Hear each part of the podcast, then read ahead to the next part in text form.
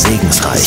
Der Chrismon Podcast zu den wichtigen Fragen des Lebens. Unser Thema diesmal das Petzen. Darüber sprechen wir mit der Münchner Regionalbischöfin Susanne Breit-Kessler. Zu Sandkastenzeiten waren es die ungeliebten Mit-Sandburgenbauer, die oft genug schnell zur Mama gelaufen sind, wenn man mal ganz aus Versehen die Sandburg des anderen demoliert hat. Frau Breit-Kessler, als Kinder haben wir das meist ganz schnell weggesteckt. Jetzt als Erwachsene ist das mit dem Petzen ja doch etwas komplizierter und subtiler. Wie sehen denn da so Pets-Geschichten aus? Naja, man muss ja unterscheiden. Wenn man die kleinen Kinder anschaut, so die ganz kleinen, die noch nicht in die Schule gehen und die was petzen, dann ist es eigentlich kein Petzen, weil die haben noch nicht so die Bedürfnisse und der Nöte der anderen Kinder im Blick. Die wollen dann einfach nur Hilfe haben.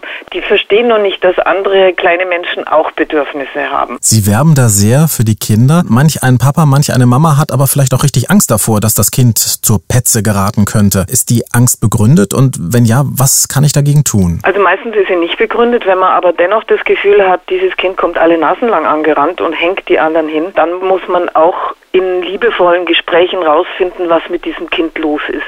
Denn wenn ein Kind sozusagen ständig schlecht über andere redet und sich selber gut dastehen lassen will, dann hat es ja also mangelndes Selbstwertgefühl. Und dann muss man schauen, woher kommt es habe ich zu wenig Aufmerksamkeit für mein Kind? Erwarte ich von ihm zu viel? Ist es vielleicht äh, sogar das älteste Kind von mehreren und will ich immer, dass es schon groß und erwachsen ist und kümmere ich mich ständig um die anderen, um die kleineren? Braucht dieses Kind mehr Liebe? Wird es vielleicht irgendwo anders traktiert und möchte meine Zuneigung?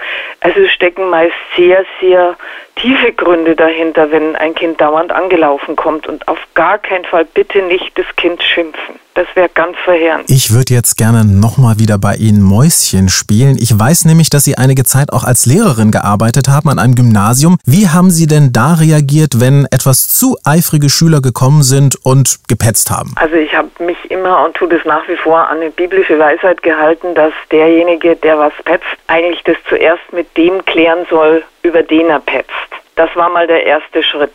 Das hat im Normalfall, wenn es kleinere Dinge waren, gut geklappt. Ich habe denjenigen wieder zurückgeschoben und gesagt, du pass auf, klär das mal mit deinem Kumpel. Und wenn es dann nicht funktioniert, dann kommst du nochmal zu mir.